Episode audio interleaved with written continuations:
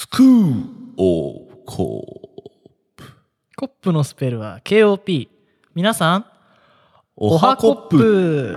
ちょっと息が続かなかった。ちょっとタバコ吸ったばっかとかね。そうそう。まあイライラ話の話もしてましたけどねさっき、はいえー今回日本撮りでね、はい。えー出がらしでございます。はい。まあでもちゃんとネタネタというか小話をまあ用意してきたというか見て思ったこと。まあちょっ話したいことあるんで。とそうですよね。俺の小話っていうかはちょっとミスったね。これ来週かっていうのを思うんだけど。あそうなの、まあ今日まあまあずっと前から大ニュースありましたけど。もうほんと小話なんでここで入れますけど。うん、うん、まあ新庄がねああはい監督になってね。ああ間違えました。ビッグボスですよね。ビッグボス。名刺にや選手権じゃないですってオーナーが焦ってたよ。いやいやいやあの監督契約しかしてない。で名刺にビッグボスって書いてたらしいから いいよね、最近メタルギアやったんですかね。うん。もう俺たちがビッグボスって言ったらもうメタルギアソリッドしかないから。まあでもやっぱ新庄がこの今のパ・リーグを作ったところがあるからうん。やっぱ人気のせい実力のパと言われてた時代があって、うん。でパ・リーグって言ったらまあなんかちょっとあまあテレビやんないよねぐらいの、うんうんまあ、俺はすごいジャイアンツ側から言ってるしね。うん。ですけどやっぱこう新庄ねもう空から降ってくるって言ってたし。一番僕がつけますとか言ってたしね。うん。今回楽しみなこといっぱいあって。そうだね。うん。でやっぱこう噂ってさうん。まあまあそりゃそうなんだけど、うん。そのいろんな噂が流れてたわけよ、うん。まあ、稲葉がやるとか。うん。で稲葉がその全権監督じゃないならやらないとか、うん。揉めたみたいな話があったんだけどうん。蓋開けてみたら GM 稲葉でうん。であのー監督あビッグボス、うん。ビッグボスが新庄になってね。うん。で今回こういうことがありますよっていうなって、ううん。ん、まあよかったなとか楽しみだなって思う反面、うん。まあ反面っていうか今回ね栗山監督10年やってうん。まあ大谷とかが、うん。を育てた人なんだけどでやっぱこう愛弟子である中田翔があんな風になって、うん。で中田翔出てって、うん。まあ今ジャイアンツで楽しそうにしてますけどうん。あの斎藤佑樹もねやっぱ愛弟子っていうか、うん。あの栗山監督の1勝目って斎藤佑樹の1勝目なんだよ。ほうほうほう1勝目っつがが勝った試合だったのね、ねでやっぱこれがねなかなかまあ聖域というかうん。まあなかなかこう首にもしできないし、うん。なかなか怪我で苦しんでて、うん。でやっぱ引退一緒に引退ってなって。やうん。っぱね次の監督がもう戦力外だからっていうのも辛いし、ううん。うまいことセレモニーやっていい感じにね。栗山監督ってやっぱすっごい人ができてるっていうか、うん。顔もいいし、うん。まあさっきのコンプレックス論じゃないけどうん。こうもうなんだろう本当こんな上司がいたらいいなって感じの顔してんの。のであのそれがねやっと頑張った10年間終わってうん。でちょっとほらやっぱ中田翔もいなくなったしなんかスター選手もいなくなったし、うん。まあそれこそ、まあ、ダルビッシュはもう10年前にいなくなってるけど、うん。あのピッチャーもいいなくなっちゃったりとかね、うん。結構いろいろしててうん。でこうなんか下がっていくかなってうん。北海道も暗くなんなみたいな。うん。もう僕優勝目指しませんって新庄言ってたからね。もう面白いだって試合中にできればインスタライブしたいんですけどとか言ってたからね。ファン投票でオオーダー決めるとか言ってたよ。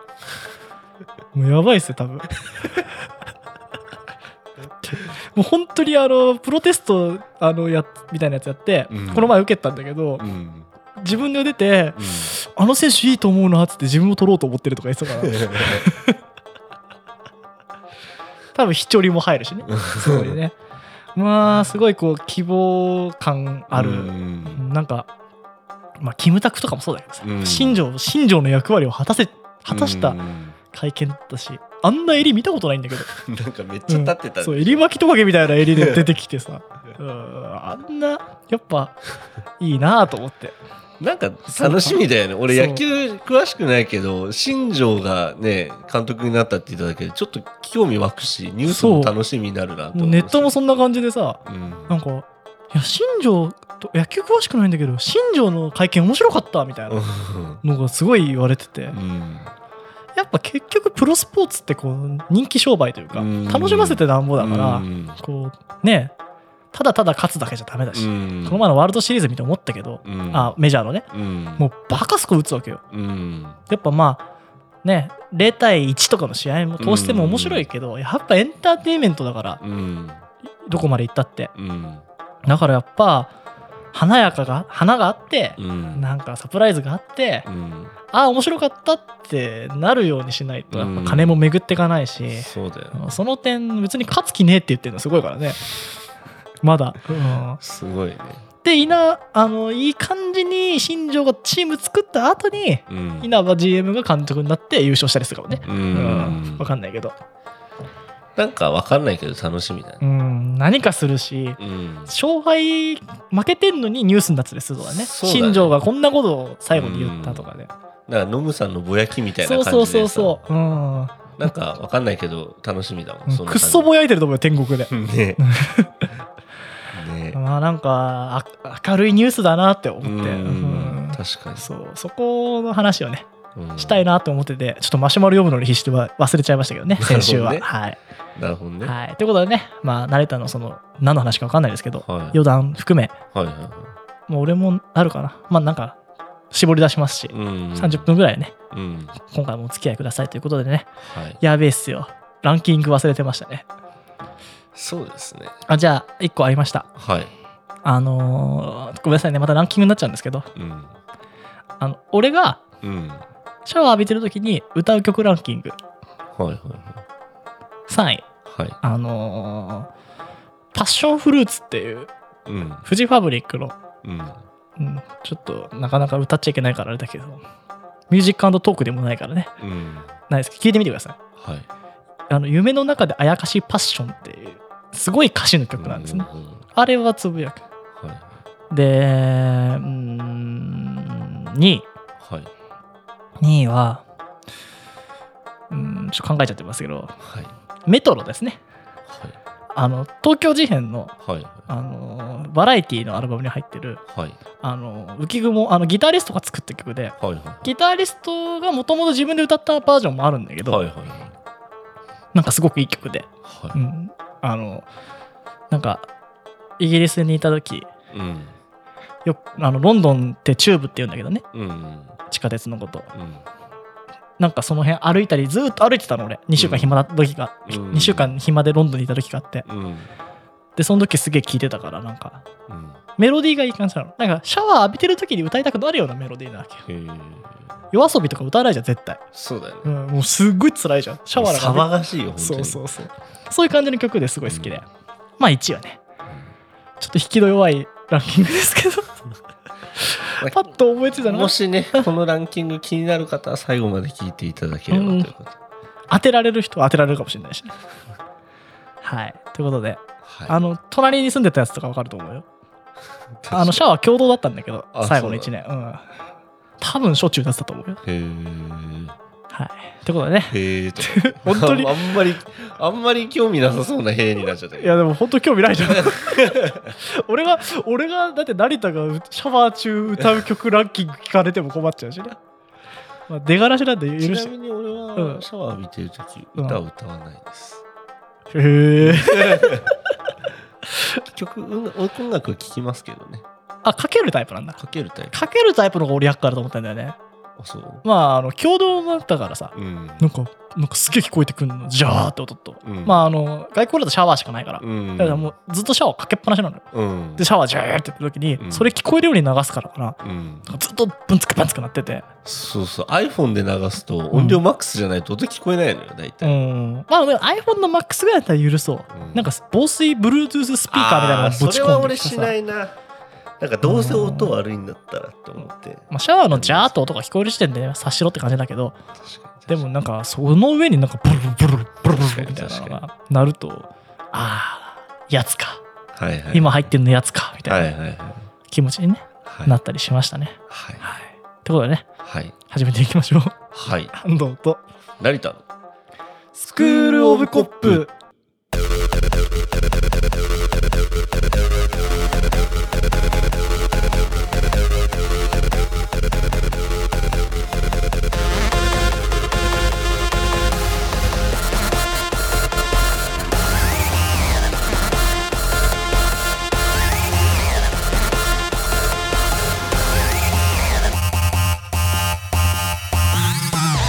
はい。はい。えー、まあ俺のね持ってきた小ネタというのはですねまあ大した話でもないし、オチもない話なんですけど、うん。ただ見ていいなって思ったことなんですけど、あの、うちの前の道路って、うん。まああの、大通りがあって、で、右に曲がるところもあるんですけど、うん。曲がるところが、まああの、小学校が近いんで、うん。朝何時かな ?7 時から9時ぐらいが侵入禁止なんですよ、車が。うん、本当スクールゾーンってやつだね。そうそうそう。で、あのーまあ、侵入禁止なのにもかかわらず、入ろうとする車もいるし。まあ、それはもちろんダメなんだけどさ。で、大体、まあ、平日のね、朝、えーまあ、8時とか、まあ、登校、小学生が登校する時間ってさ、うん。あのー近所の警察が、まあ、交通整理してるんですよ。うちの前であ、。本当？あの親御さんみたいなのじゃなくて警察がやるんだ。そうそうそう。たまにあの黄色旗書ね、やる人とああ、かいるけど。そうそう。あれはね、うんあの、また、もっと小学校の近くでやってんだけど、でも、うちの前では警察がやってて、で、何がいいって、そのね、警察がね、あの、まあ、この前、侵入しようとした車を止めて、うん。ダメだよ侵入禁止だよって言って、はい、はい、戻って戻ってって言って、うん。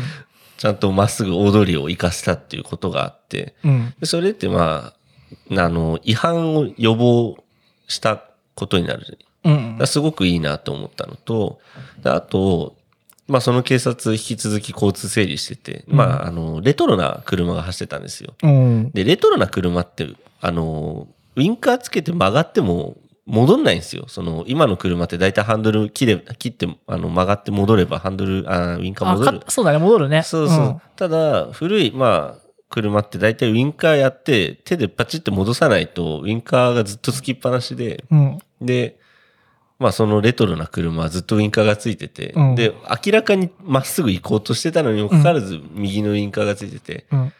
ウインカーついてるよって言って、はい、はいウインカー切って、はい、オッケーとかって言ってたのよ。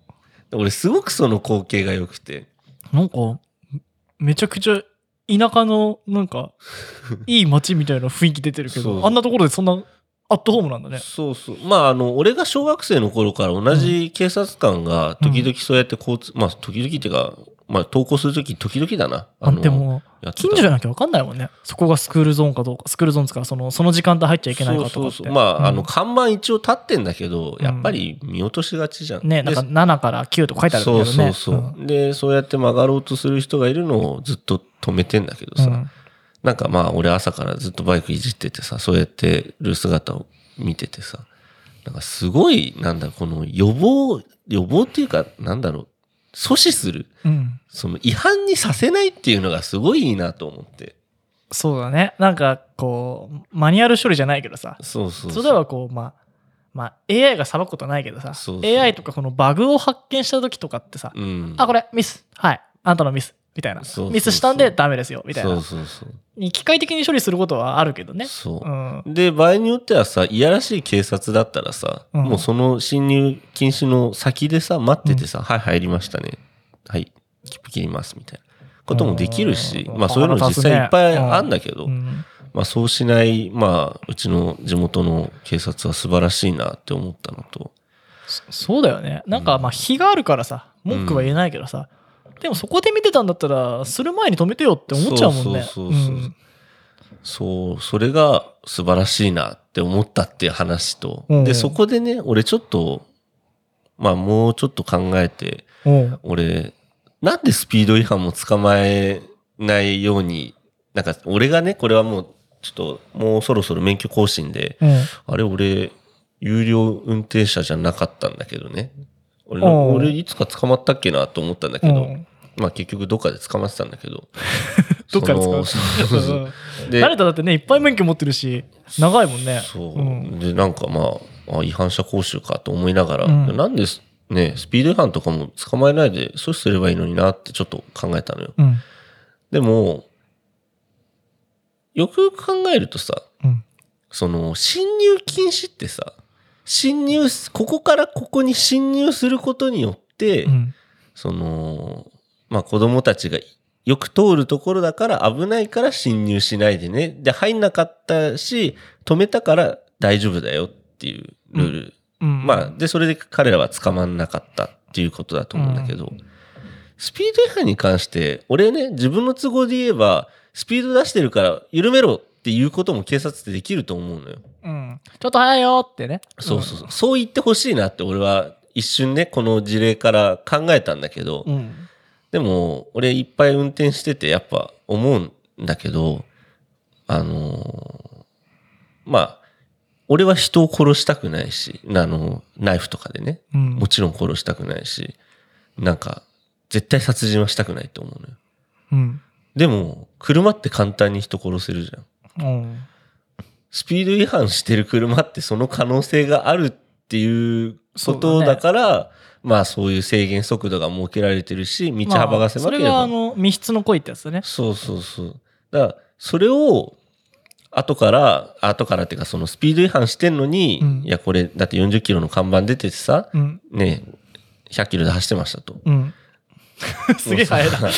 それをさ、うんちょっと君飛ばしすぎだからね、じゃあさ、うん済まないんだよ。人を殺す可能性が高いわけだからさ。まあ、車乗ってる以上避けられないところもあるけど、そうそうそうまあやっぱ、あのーね、車の免許取るときにさ、勉強するときにさ、30キロ差あるともうブレーキの、ね、あのあなんだっけ制動距離そう、制動距離がすごい変わるとかさ、うんまあ、そうそうまあ、殺しちゃうリスクが、リスクというか、可能性が上がっちゃうわけだからねで、俺たちもその、そのスピードで走ったら殺すってこと分かってるから、そうそうそう。まあ密室の声が成り立つ。そうそうそう。だけどね。うん。そう。だから、俺は一瞬、あ、都合のいいことを考えたな、考えちゃったなって、まあそのまあね。事例かうら、ん。その事例っていうか近所の事例から自分の都合のよく考えて、そうなったらいいなって思ったんだけど、よくよく考えたら、いや、そんなことねえわって。車乗ってる以上ね、車っていうか乗り物乗ってる以上、やっぱりその弱者を、あの、殺めないためにもね、やっぱり、でもまあ、なんかまあ、それにね、反論のしようはないんだけど、うん。あのー結局この、ルールとかってうん低く設定するから、うん。一番バカに合わせるから、うん。まあ、いわゆる性善説とか話になってくるけど、うん本当にその裏を書いて悪いことするやつがいるからどんどん厳しくするんだまあ、よね。そうだよね。で、もっと、例えば酒とか作ったっていいじゃん。うん家で。もっと作らせてよと思うけど、うんやっぱ家で酒作れないようにしてるし、うん。それってあの、バカが作って飲んで死ぬ人がいるから、うん。もそうだし、うん。まあ、それって結局、国が行うパターナリズムって、あの、まあ、あの、子供からおもちゃをうん。危ないから持たない方がいいよっていう風に渡されて、してて、うん。そういう設定があるから、うん。例えばだけど、殺しちゃったら責任取れるんだったら何キロでも走っていいですよっていう道路を作ることだって可能じゃん。ああ、そうだね。うん、もう責任の重さそうだからって。でもスピード違反があった方がみんな安全だからやりましょうねっていうのが、うん。まあ別に俺たち立法してないから、民主的なことやってないから、うん。あれだけど、結構こう、まあここの前政治あー選挙あったけど、うん。なんか政治のその辺のところを理解してない人も多いなって思ったんだけどさ、うん。別にその社会契約論ってそうだけど、俺たち別にそうしよう、はいっつって署名したわけじゃないじゃん。うん。スピード違反したら。でもうん捕まっちゃうわけじゃん。うん。まあそれは道路走ってるから仕方ないんだけど、うん。でもそれって多分いろんな考え方があって、あのーまあ、さっき言ったみたいに、うん。その、まあ、殺したら責任取るから好きなだけ走らせろっていう考え方。うん。まあ、それって結局そういう道路とかもあるけど、うん国によっては。うん。ただやっぱそれじゃあ、その、アホがいるからいっぱい。うん。だから俺たちも不安だから、うん。じゃあその辺の自由は諦めて、スピード違反が取り締まれる社会にしましょうっていうのに、まあ、同意したとみなされてるんだよね。そうだね。うんまあ、でまあ免許取る以上もう同意してるからね。うんまあ、あと俺たちもまあ納得っちゃ納得じゃん。そのね自分もスピード出して走れればいいけど、でも周りどんどんここ来られたら嫌だなって思って、うん。まあ、控えめな同意というか、うん。ちょっと、うん、まあ仕方ないかなって。捕まったら腹立つけどね。ここでスピード違反とんのかよとか思う時あるけどね。うん。なんかあんじゃん。直線で40キロでさ。うん。それもなんもねえじゃんみたいな道で 40? って思う時とかあるけどね。でも、あの、ちょっと逆パターンでさ、うん。あの、アイルランドで走ってる時にさ、うん。ここ80キロって思う道があって。うん。80にしては狭くないって思いながら、うんまあ、80なら80キロで走るかと思って走ってたんだけど、それはそれで結構ビビるなって。まあなんかあの、ね。最近はもうかっ飛ばすようになっちゃったけどさ、うん最初俺、あの、新東名走ってる時にさ、うん120って表示書いてあってさ、うん。120が標準って思って、うんまあ嫌だったら左走りゃいいんだろうけどさ、うんなんか、120が標準かと思って。うんなんかすごいレベル低いのに、間違ったクラス入っちゃったみたいなうん感じがしてさ、まあ、結局適正速度ってことなのかなとか思うし、まあ、今となっちゃあんな広い道だから120キロね、そうね。走るように今も6車線ぐらいあるもんね。そうそう、もうすんごい道も広いしね、ううんん。もうあの、トンネルとか入っちゃうともうスピード感じない。うん。どんなスピード出しててもね。そうね。うん、だから、まあ、取り締まる。だから結構ね、俺警察になったこともないし、警察の知り合いもいないけどさ、うん。心苦しいだろうね。まあね。結局、それで取り締まっとけばさ、うん。なんか救えた命もあんのかなとか思うわじゃん。まあそうね。なんかスピード出しすぎて殺しちゃったみたいな現場にいたらさう、んなんか取り締まっとけばなとか思っちゃうこともあるだろうし、なかなかね。まあそれだけじゃないんだけどね、ヒューマンエラーで結局殺しちゃった時もあるしさうん、たまにない？なんか、俺思う道があるんだけどさ、うん。ここ横断歩道じゃなくて、ここに出てくるじじい殺されても文句言えるだろって思う時ってたまにない？なんかこう、あるね。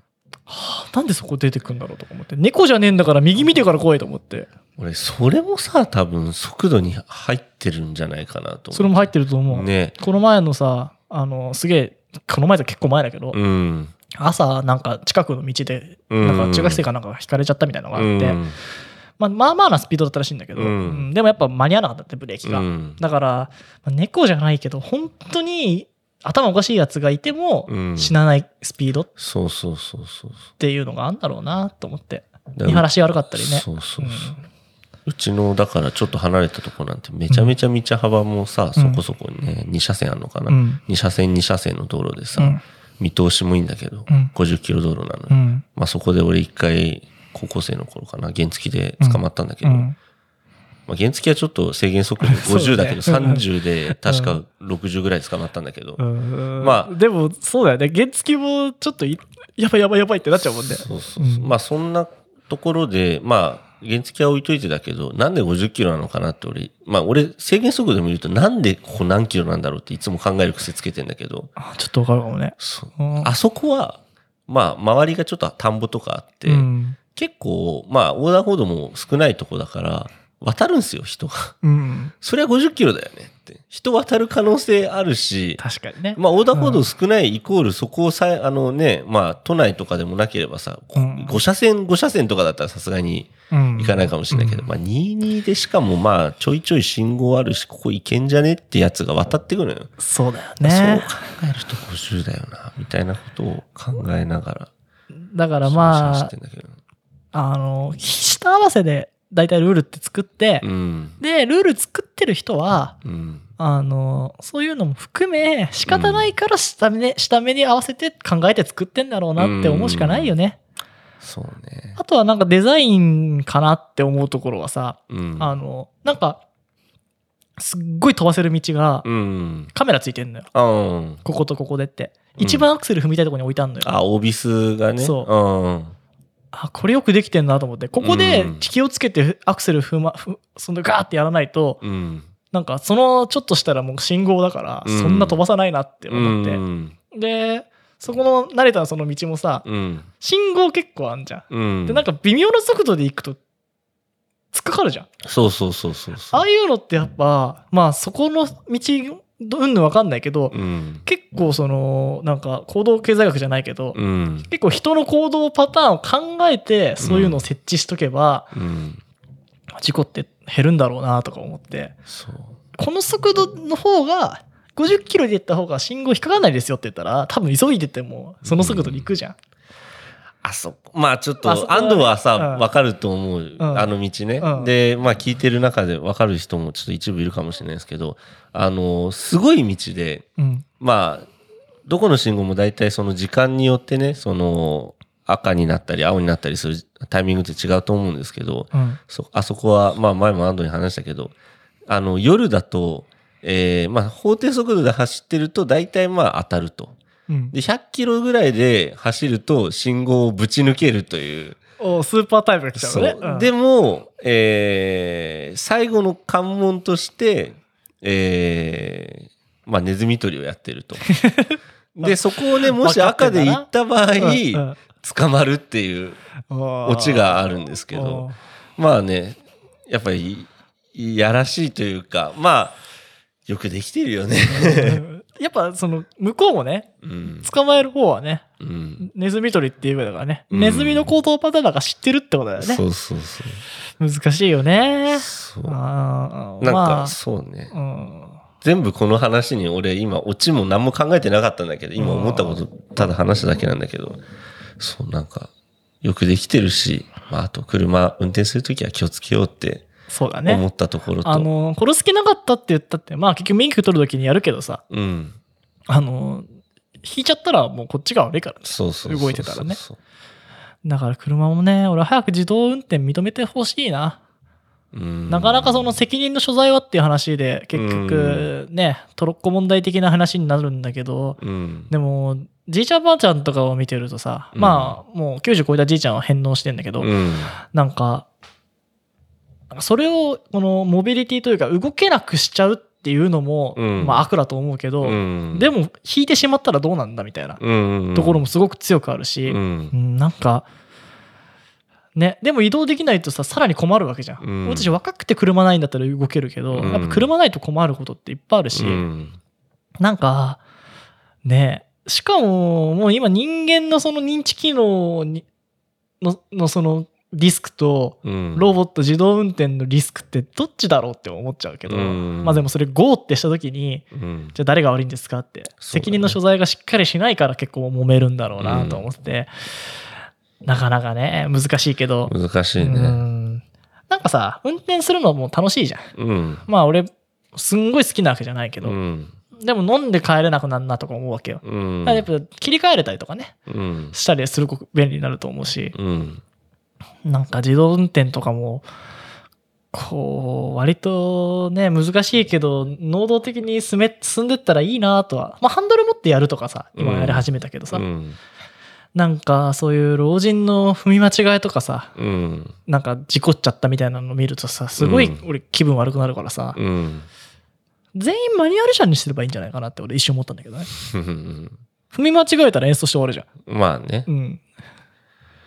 まあね、でも、言うてマニュアル車でも、まあね。やる時はやるから違う事故もあるしね。そうそうそう。難しいよ。うん難しいよね。うん、なんだろう、これは個人差あるし。難しい。俺は何も言えないな。うん。なんか、その速度も話もそうじゃないけどさ、怒っちゃったらそれでもう議論っていうか余地ないわけだからうさ、ん。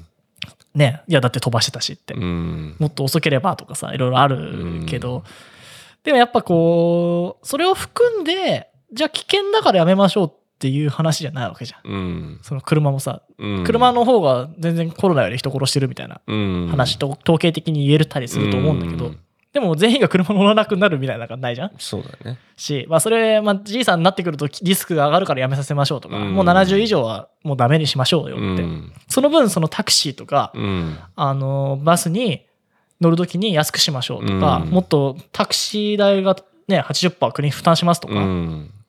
ぐらいやるんだったらもうモビリティ奪う権利あると思うしそうだね。なんかそこら辺の議論議論するときに、うんなんかまあ選挙じゃないけどさ、うん選挙とかも見てて思ったんだけど、うん。あの、ユートピア思考が強いなと思って、うん あの、人が死ぬのダメですよね。じゃあ車をこの社会からやめましょうみたいなうん。話になりがちでさ、でもさ、例えば廃棄出してでも生産しないと経済回んないしさ、そうだね。コロナ対策がうんたらって言ってもさ、じゃあ全部店閉めて人が全部家の中にいたらいいんですかって話にもなっちゃうと思うし、うん。なんかやっぱ現実見たしゃ議論にしないといけないよなと思って。難ね。しいよね。だからそれがさ、こう、人の裁量に任せた方が世の中うまくいくと思うんだよ。あの、みんながまともだったらね。うん。その成田の家の地域みたういに、ん。いい警察官がいっぱいでね。うん。で、やっぱこう、ね、現場に任せてるからそんなミスが起こったんだみたいなうん。感じになった時に、うん。お前の判断で切符取れるとこ取ってなかったんじゃねえかみたいになったらうん揉めちゃうわけじゃん。そうだね。だから、まあ難しいよね。だから、そんなルール作る側に回りたくなんか絶対ないなと思うんだけどね、政治とか見てるとね。うんだって、うん、バカいっぱいいるじゃんとか思って、うん。引く人に合わせなきゃダメなのとか思っちゃって、もう、本当によくやんなとか思いながら見てたけど、うん。なんかそういうのもよくできてるしね。なんか、まあ、全部ルールがルールだとは思わないんだけどね、俺は。うん。その、まあ、守るべきものは守ろうと思うけど、うん。でも、なんだろう、ルールブックとか、その、なんで、絶対こうしましょうって基準も、それはなんか意味があってあるわけで、うん破るべき理由があるときは破った方がいいと思うわけよ。そうね。その、マニュアルとかもそうだけどね。うん。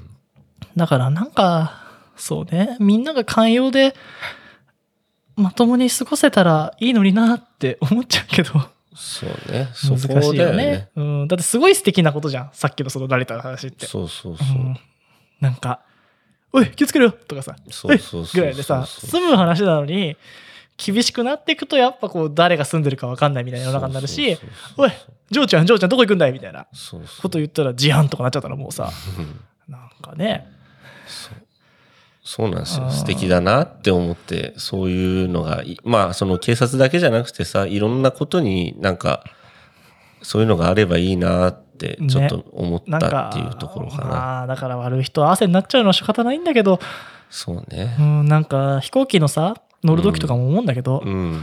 どんだけ荷物検査すんねんとか思って、うん。はぁと思って、うん。もう、って思うんだけど、うん。やっぱテロとかあるわけだし、まあそうね。うんね、じゃああんた何もなしでプンプン乗れる飛行機会社があって、うん安全、あの、速さだけ取ってそれ乗るんですかみたいな話になっちゃうと思うし。だからやっぱこう必要なことはこうデザインとかでうまく乗り越えて制度、まあ制度をデザインって言ってたけど、そういうことで乗り越えて、まあみんなが幸せに安全に暮らせる社会にしましょうねっていうのが、まあ今のうんの設定なんだろうけどね。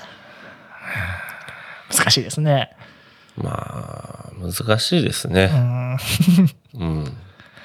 まあ、だから、少なくとも僕らはルールメーカーとか、その、そっち側にいないんで、うん。まあ、啓蒙することはできるし、うん。うん、し、なんかこう、かといってさ、これはこうだからってマニュアル読んで、なんか、しゃね、こう、全部がね、こうだこうだっつって流れ作業みたいには判断したくないよねうん。まあ、そう思って俺たちさっきからね正論の回答みたいなの出しつつそれをひっくり返したりとかしながら、ねマシュマロ答えてますけどうん。まあちょっといちいちふと考えてね見ることって大事ですよねそ。なんでここは40キロ道路なんだろうって考えるってすごいことだと思うし 俺最初だけだったうん。最初免許取った時にうん。ああここは50キロ道路なんだとかさうん。思いながら走ってたけど、うんそうね。よくあのあ道が赤くなってるとこあんじゃん。あそこあれ何の意味もないんだってねあ、道が、あの、じ路面が赤くなってる。そうそうそう。んあれっ、て、うん、事故多発ゾーンってだけらしいよ。本本には何も載ってないんだって。はいはいはい。うん。あれはなんか、任意というか、その、道路作る人が、うん。ここやばい。大体事故だったから。峠み道とかに多いよね、ああいうのね。そう。でも、この前さ、もうなんか、あれどこだったかな？東名の多分帰ってく方のどっかだったんだうけど、ん。新東名の方じゃなくて、うん。なんかもう、車線は波線入ってて赤くて、なんかもう、情報硬すぎるだろみたいな。あ、東名の一番右車線じゃない？うんかな。うんで帰りのこう何？こううーって曲がるところでさ、うん。もうなんか目がおかしくなっちゃうみたいな、うん。右車線、一番右車、3車線の右車線だけボンボンボンボンボンボンボンボンってなって、しかも赤くなってるし。赤くなっててし線は白くなって二重線になってそうそうそうそう。もうこれ何？どうしたらいいんだろうとかね。ととと飛んでいけばいいのかなみたいな感じの道があってだかさらあの、追い越し車線を走んなよっていう意味なんだろうけど、あれは。ねずっと走ってちゃいけないしねそうそうそう。もうもうえどうしたらいいのこれって思いな不快だろうっていう感じだよ。そ不快だろうじゃあ左寄れよっていう。うでもうさそこに入ってる時点でもう結構カーブがひどくてさなんかもうもう車線も変えらんないんですけどみたいな感じになってさ、確かまあだからまあね逆に考え言えばさに。うん。高速とかもそうだけどうん。あのなんであんだろうっていう視点に立てればうん。意味その意義と意味もわかるし、うんそれに納得いかないんだったらじゃあこういう風にできますよねっていうのができるじゃそうだね。ん。うん、でしかもその意味を崩さない形でのそのでもこれでも解決できるよねっていう案があるんだったら多分通るだろうしそう。大胆、大胆、大体案がさ、ちゃんとあればうさ、んはいいと思うのよ。それやめてください、じゃあ。そういや、どうすんねん。それ野党になっちゃうからねそうそうあのコロナは広がってるじゃないかだってしょうがないじゃないかってなっちゃうからね。そう、大体案を持って、なんか意義しないとう、んもうただのなんか、無駄な。話し合いというか、なんなんつうんだ、そういうの。男はね、あの、耳出さなきゃダメとか言って、髪切りたくないじゃダメだからね。なんでその髪型にしなきゃいけないのかっていう、そうそうそう。もう、歴史ぐらいから辿ってってね、うん根拠を持ってやんなきゃいけないから、うん。だからそこら辺の思考があれば、まあ、ある程度、で、本当に、うん。全てが許せなくなったら、革命しかないですからね。そうだね。うん。結構ね、よく考えると、腑に落ちることっていっぱいあるんですよね。結構あるよね。うん。まあ、腑に落ちないことも結構あるけど、そうね。うん、でも、大抵のことは理由があってあるから、まあね、腹が立つだけとかじゃないからね。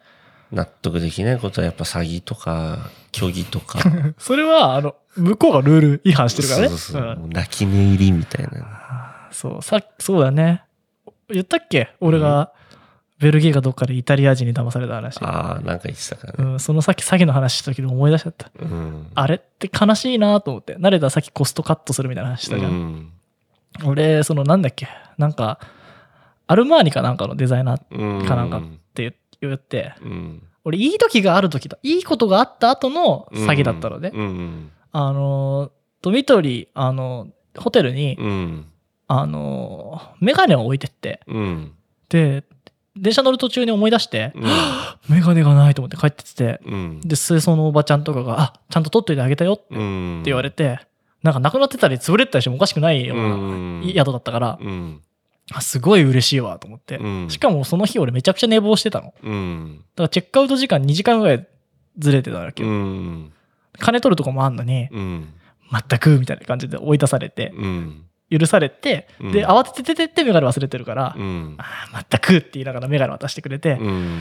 ああ、いい人がいっぱいいるな、みたいな、うんいい気持ちだったの。うん。で、その時に、こう、その車、すんげえ高級車が来て、うん。で、ああの、君日本人かいみたいなこと言われて、うん。うん。で、俺は割と元気良かったから、うん。うん、話聞いてやったわけよ。うん。で、身なりも良かったから、うん。まあ、騙そうとしてるからだよね。うん。なんか、おいい人なんだなと思っちゃったの。うん。いい人つかまともな人だなと思って。うん。で、ある程度英語が分かったのがミスだったね。うん。イタリア人だけどすげえ綺麗な英語喋ってたの。うん。もう俺、イタリア行った時にその騙してくるようなうんちゃんとかにもいっぱいあったから、うん。もうね、おいらおいらおいらおいらだみたいな。もう騙し、で本当に悪そうなやつうん。おめえトイレ行っただろうっつって、トイレは30ユーロだみたいな喋り方するようなやつばっかりだったから、もう、もう、もうで、わかるわけよ。俺おいらと写真撮ろうぜっつって。お前撮っただろうって、これ30ユーロじゃんみたいなこと言ってくるようなバカだったから、うん。そういう風には見えなかったから、うん。ああ、どうしたの？って言って。うん。で、しかも最初なんか普通のトークから始まって、うん。で、なんか、なんか物くれるわけよ。うん。カジノで負けたけど昨日みたいなこと言ってね。うんでもいっぱい物くれて、うん。もう今考えたらこう心理学的なもの全部ついてきてるなって思ったんだけどね。やっぱこう報酬受けたら返さなきゃみたいな、うん。あって。で、なんかこう、ちょっと今カード止まっちゃって、うんガソリン代が欲しいみたいなこと言われて、うん。なんかいっぱいもらっちゃったしなと思って。うん。で、なんか名刺とね、おここ僕のオフィスで家だっつって、パスポートまで見せてきて、うん。こいつめっちゃ見せてくんなと思って。うん。でパスポート見ちゃったらさ、うん。信じちゃうじゃん。信じちゃうじゃんって言ったら、まあ騙されてるからね。みんなその、その立場になってね。うん。今思えば俺も滑稽なんだけどね。で、で、なんかガソリン、じゃあ20ユーロぐらいあったらいいよって、うん。最初。うん。2000円ぐらいかな ?2、3 3000円うん。で、ちょうど持ってたし。うん。じゃあいいよっつって返してくれるんだったらって。うんで、。なんか、すんげえお礼が届いちゃうんじゃないかなみたいな気持ちになったの。うん。そんな、すっごいしっかりした人だったし、うん家もやべえし、うん。何このデデザイナーじゃんと思って。でうん。相当派手に負けない限り、カードなんか止まんねえよなと思って。うん。もう一個のカードないのかなとか思ったんだけどさ。うん。なんか今日オフィスが休みで電話も誰も通じなくてみたいなこと言うから、そっかと思って。うん。で、2、30ユーロじゃ帰らないと思うけどなと思ったら、あ、なんとかまで行くからみたいなこと言われて。うん。で、行ってさ、で、入れてあげたわけよ。うん。で、そしたらなんかあの、ああ、でもあそこまでもた持たないかもなとか言って、すげえスポーツカーだったから、うん。燃費悪いとか言われて、うん。え、金ないよって思って。うん。でもなんかタンク持ってきて、タンクに冷たいからとか言われて、うん。うん、で、途中で足んなくなったら入れる、入れたいから金くれとか言われて、うん。で、あ、これやばいなって思ってきて、うん。詐欺だなって思って、うん。そっからね、うんなんか結構、ちょっと怖くなってきたわけよ。助手席に乗っちゃってるから。うん。入れて走りながらね、送ってくれるって言ってる道長で、これ下手なこと言ったら殺されるなって思った。確かに確かに。俺一人で。うん。でも金がないんだって言って。うん。で、ほら見てみろって言って財布見せて。うん。ねえからって言って。うん。で、下ろせないのかと言われて、お前もこれで帰る、これ何も帰れねえじゃねえかって言われてう、ん。じゃあ下ろさせてくれって言って。うん。で、降りてうん逃げたんだけど、うん。もうさ、怖いね。ちょっと態度変わったの。うん。俺が渋ったら。うん。いや、お前最初と言ってること違うじゃん、みたいなこと言ったら。うん。で、なんか、なんか、ちょっと怖くて。うん。で、でも、わかんない、俺の見た目見てて。貧乏学生の旅行だよ、みたいな。ちょっと華やかな話じゃなくなったの、これ。うんそっちの方が金持ってんだから、七夜でも行けば、みたいな。うん。確かに確かに。ぐらいの気持ちになっちゃってね。うん俺も言ってたの。うん。そらなんか、なんか、アーメイゴだと思ったらみたいな雰囲気になってきて、うん。お前助けてくれるって言ったじゃないかみたいなうん。感じになってきて、うん。やばいと思って、うんこのスーパーカーのまま殺されると思って。怖いうね。んうん。で、でもすっごい怖くて、うんで、途中で降りて逃げたから、勝手に逃げたの。うん。ペット降りて。うん。怖で、もう、しかも、もらったその試供品みたいなやつ、うん。ちょっとなんか、クロコダイルだとか言われて、うん。カバンだとか言ったけど、全然合皮じゃねえかと思って、全部捨ててやったんだけど、うん。なんか有名なね、その詐欺ギャンググループだったらしくて、そう、怖気をつけた方がいいよ、みんな。な俺あのままどうなったか分かんないしね。ねでもマジで金ないからね、俺に、だからガソリン代取られただけで済んだけどさ。本当だねう。ん、で、俺ちょっと、その、あれはね、ブルッセルだったね。ブルッセルでやられて、その後アントワープに行ったんだけど、アントワープで結構、3時間ぐらいしょんぼりしてた。フランダースの犬見てた、ずっと。結構怖いっしょ。うん怖いねうん。何されてたか分かんないね。しかもさ、俺それが腹立つのが、まあ、ちょっと俺もね、なんか、いいことあるかなって思った自分もあるよ。よこの人に恩を売っとけば、うん後々いいことあるかなと思ったし、うん最初もらっちゃったし、確かに確かに。しかもそれを俺多分相当いい顔して歩いたと思う。だから車横つけて話しかけてきたと思う。うん。もうメガネも取っといてくれたし、うん。なんならなんかクッキーとかくれたんだよ。うん。そこの、そこのドミトリーはまた行こうかなって思うぐらいうん、いいとこだったんだけど、そう、それで話しかけてきたと思うんだよね。うん。なんか、ニコニコしてる、騙せそうな日本人が歩いてるぞと思ったんだろうね。あこいつ結構喋れるじゃんって思ったのか、うんなんかずっと喋ってたら、うん。マジで許さねえと思ってんだけど、うん。パスポートも見たことねえしな。イタリアのパスポートの本物だから知らないのにさ。結構そういうのあると思うんだよね、詐欺って。うんその状況でしか騙せないっていうか。いや、そうだね。うーん。後々考えれば怪しいことっていっぱいあると思うし、いや、ほんとそうだね。俺みたいなタイプって自分が騙されないと思って生きてるような感じだからうさ。ん。もう本当に全部揃っちゃったら簡単に騙されるからね。俺入り口だけこう厳しく見てるだけでさ。だからみんな気をつけた方がいいと思う。のそうだね。多少自分は人をだどっちかというと騙す側だみたいな風に思ってても、うん。あのショーっていうか全部が揃ってたりもう今の詐欺ってだって5人ぐらいいるらしいじゃんうん。劇団員みたいなうん。そうだよね。そのね安いものを買おうとしてネットで詐欺っていうのもあるかかもしれないけど、ね、問い合わせなんですけどとか言っていっぱい人が来て、うん。ねやっぱああ弁護士の人も来たとかうん警察の人も出てきたって思っても、うんその人が本当に弁護士か警察官っていうか分かんないそうだね。身なりがよくたってたよっていうそうだね。だからこれは気をつけた方がいいねね。俺それにしか詐欺あったことないけどうん。もうすごいなんか悲しい気持ちになったよ。なんか人の善意を踏みにじるなんてって思った。ほんとそうだよねう。ん。うん。なんかこっちも悪いことしたらさ、うん黒崎じゃないけどさ、うん。なんかわかるけどさ、そうだね。なんかこっちがせっかく気分よくやってんのにっうんて。思うよね。いや、ほんとだうね。ん俺泥棒とか、あの、ススリみたいなのは気をつけてたから、うん。まあ結構あるんだよ、ヨーロッパって。うだかカバン置いてトイレなんか絶対行っちゃいけないしね。うん。そういうのあるんだけどね。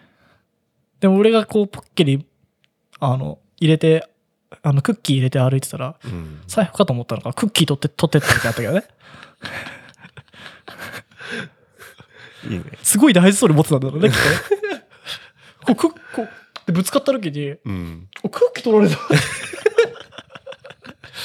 それイタリアってあった。えクッキー取ってきたあいつって。俺のクッキー取りやがったって。財布はそんな入れ見えるところに入れてないからね。うんうんあいつクッキー取ったと思ってのはありましたけどね。そういうの考えるとね、うん。あの、悪いやつ合わせでルール作っちゃうよね。そうだうんね。悪いやついっぱいいるからね。そうだね。俺が漁師始めたらそういうの勝ってっからな。悪いやつ撃ち殺してっから。うんなんか、でも悪いやついっぱいいるからな。なんか、だからすっきりしたような話作るよね。こう、黒崎もそうだけどさ。うん。よくあの、コンフィデンスマンとかも悪いやつを騙してやろうみたいなのを作るけど、なかなかね、悪いやつがどうして悪いやついられるかっていうのは、勝ち続けてるからね。ずーっと。そうだねうん。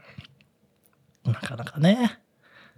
まあ、そんな諸悪。理解しがたい悪いやつっていうのがいっぱいいますからね。うんまあ、喧嘩とかそういうのが強いっていうのって、あの、ためらわないことらしいからね。うん。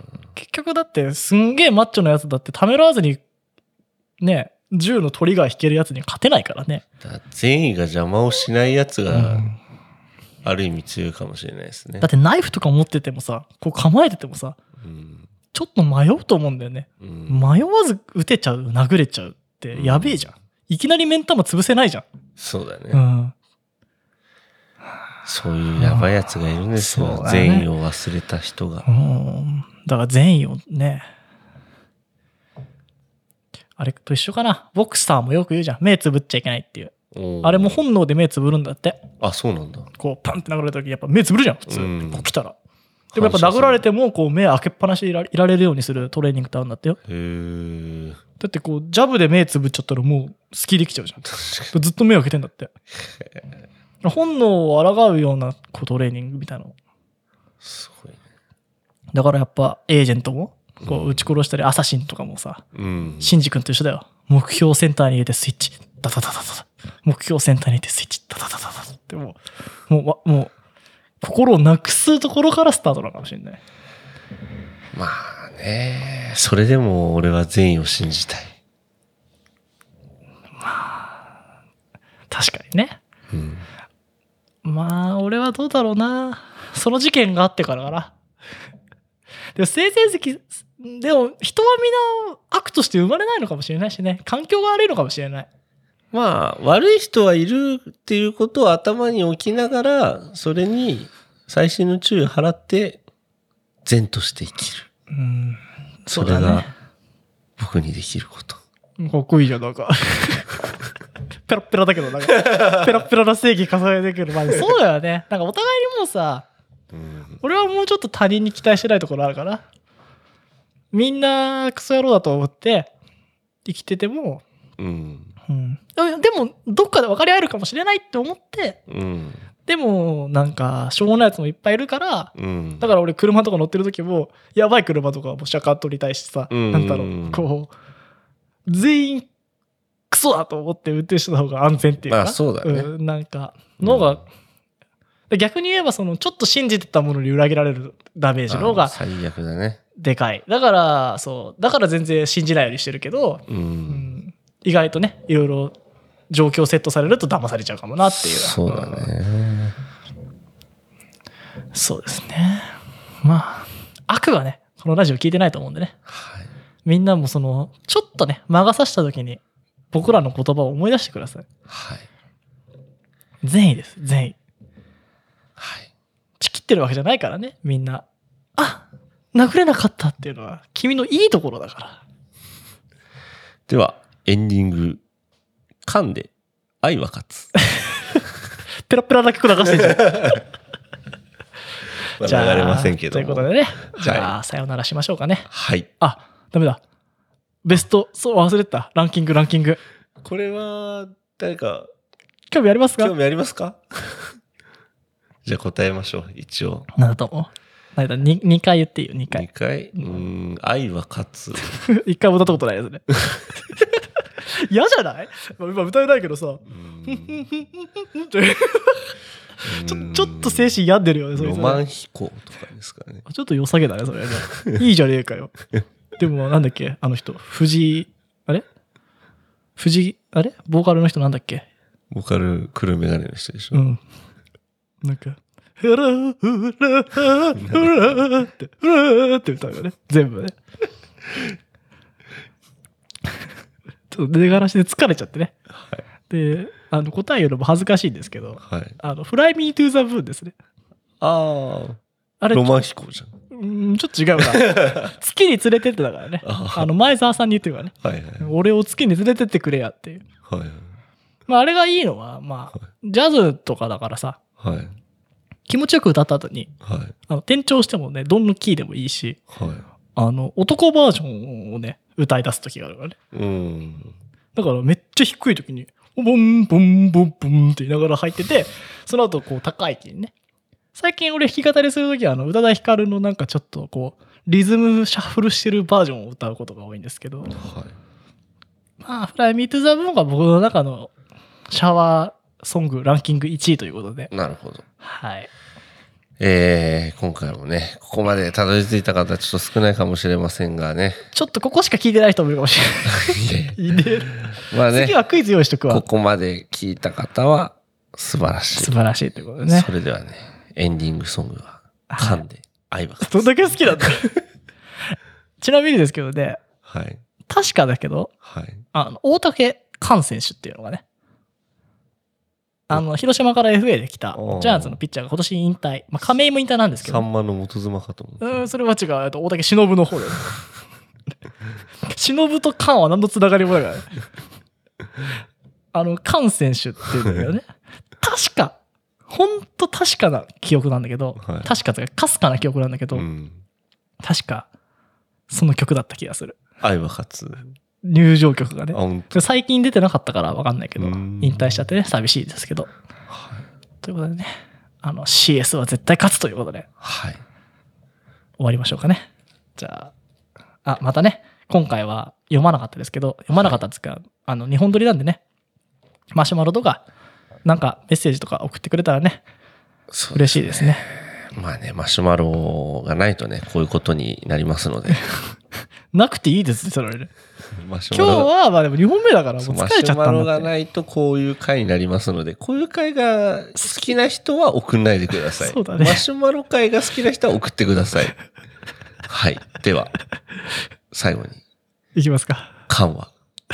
こういうことになっちゃうんだね。でもちょっと笑っちゃうよね。あの曲ってね。うん俺聞くと笑っちゃうんだよね。あれ、ナイツのネタ知ってる？わかる。ちょっと、カンナイツでやってみ？うんずっとツッコミ入れんの。それが大事って言うじゃん。うん。どれなんだって言いながらずっとやるネタがあるんだけど、ぜひ、はい。この後聞いてくあ見てもらえるとね、嬉しいです。じゃあ、はいいきますよ。はい。せーの。コッパーイ